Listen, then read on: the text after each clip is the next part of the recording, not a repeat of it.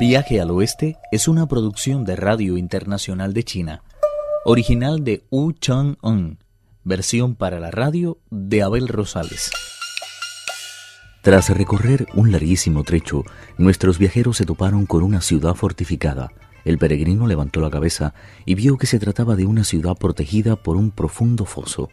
Vista desde aquella distancia, daba la impresión de ser un dragón enroscado o un tigre dispuesto a saltar sobre su presa.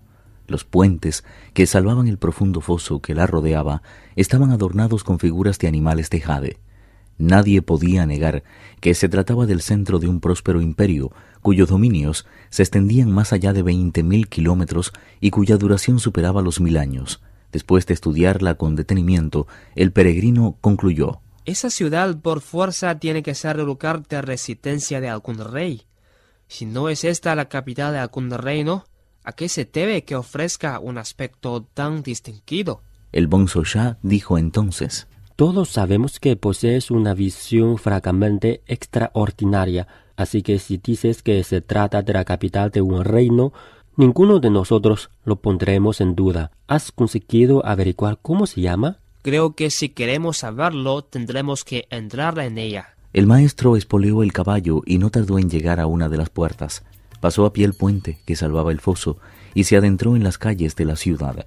Sus tres mercados y sus seis bulevares bullían de animación, pero lo más sorprendente era que todos sus habitantes vestían de tal forma que parecían nobles.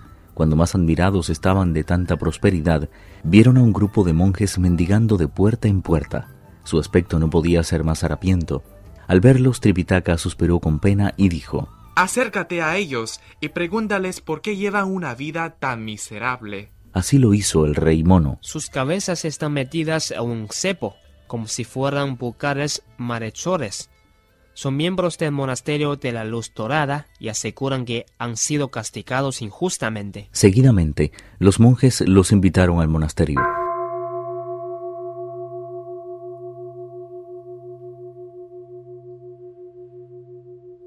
Cuando llegaron a la puerta del monasterio, vieron que sobre el dintel había una placa en la que aparecía grabada con letras de oro la siguiente inscripción horizontal: Monasterio de la Luz Dorada, construido por mandato imperial. Aunque los tambores y las campanas continuaban colgados en sus sitios, se notaba que llevaban mucho tiempo abandonados. Al contemplar tan triste espectáculo, Tripitaka no pudo evitar que las lágrimas fluyeran abundantes de sus ojos. Con no poca dificultad, a causa del cepo que los aprisionaba, los monjes abrieron las puertas del salón principal e invitaron al maestro a presentar sus respetos a Buda. Después se dirigieron todos a la parte de atrás, donde encontraron a seis o siete jóvenes monjes encadenados a una columna que había justamente enfrente de las habitaciones del guardián del monasterio. Aquello fue demasiado para Tripitaka.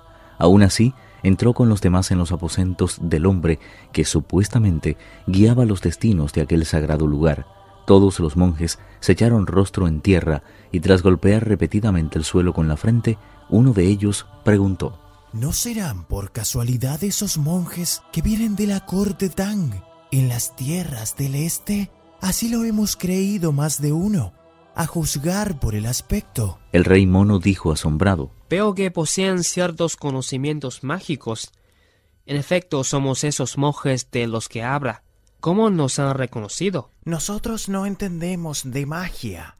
Día y noche rogamos al cielo y a la tierra, exigiendo justicia para nuestro caso, porque hemos sido condenados sin ningún motivo. Anoche todos tuvimos un sueño, en el que se nos comunicó que estaba a punto de llegar procedente de la corte de los Tang, en las tierras del este, un monje que nos libraría de todas nuestras penalidades y nos restituiría el honor que hemos perdido.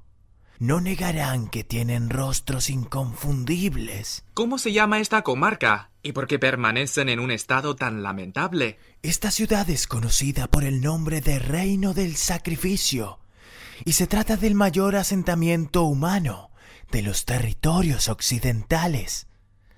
No hace mucho tiempo nos pagaban tributo todas las tribus bárbaras que se hayan desperdigadas por estos alrededores. Traían cada año incontables cantidades de jade de la mejor calidad, perlas finísimas, muchachas de una belleza extraordinaria y briosísimos corceles venían espontáneamente, sin necesidad de recurrir a la guerra o a expediciones militares, convencidos de nuestra indiscutible superioridad moral. Su rey debe poseer una profunda virtud, y los guerreros deben de poseer una nobleza a toda prueba. Nada más lejos de la realidad. Esta ciudad debía su fama al monasterio de la luz dorada. Los rayos de luz que emitían sus construcciones podían verse por la noche hasta una distancia de 25 mil kilómetros. Pero hace aproximadamente tres años cayó sobre nosotros, a eso de la medianoche del primer día del invierno, una extraña lluvia de sangre. A la mañana siguiente todo el mundo temblaba de miedo y salían de todas las casas gritos de terror.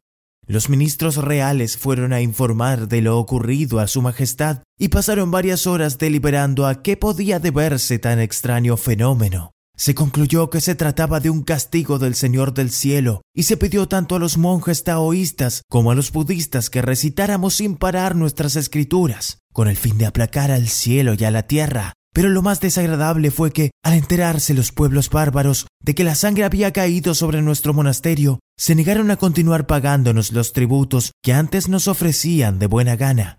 El rey quiso enviar contra ellos una expedición de castigo, pero le disuadieron a tiempo sus consejeros, diciéndole que la culpa era nuestra, por haber robado el tesoro que guardábamos en la torre y que hacía de este lugar un centro sagrado. El rey nos hizo arrestar y nos sometió a unas torturas tan horribles, en las que perecieron las dos terceras partes de los monjes que aquí vivíamos. Pero considerándolo fríamente, ¿cómo íbamos a ser tan tontos para robarnos nuestro propio tesoro? Tripitaka sacudió la cabeza y tras suspirar con tristeza dijo No acabo de comprender lo ocurrido. Hay algo oscuro en todo eso que acabas de contar.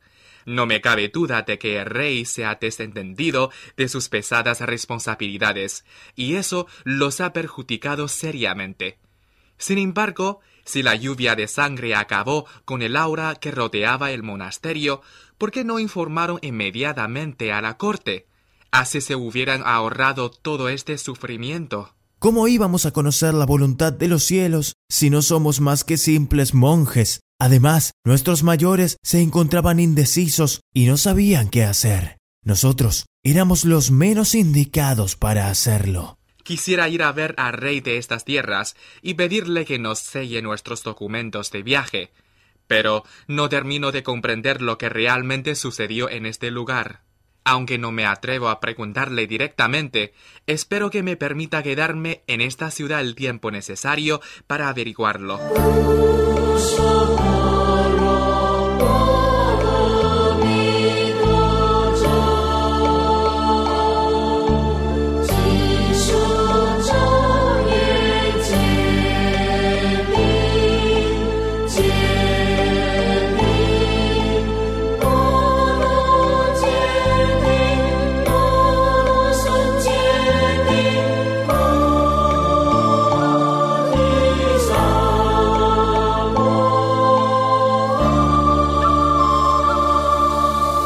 Inmediatamente el monje Tang recordó que cuando salió de Chang'an prometió en el salón de las puertas de la ley que no pasaría por un templo sin quemar un poco de incienso, ni por un monasterio sin presentar sus respetos a Buda, ni por una pagoda sin barrer su atrio o los incontables escalones de su torre. Precisamente todos sus problemas se iniciaron en una construcción de este tipo.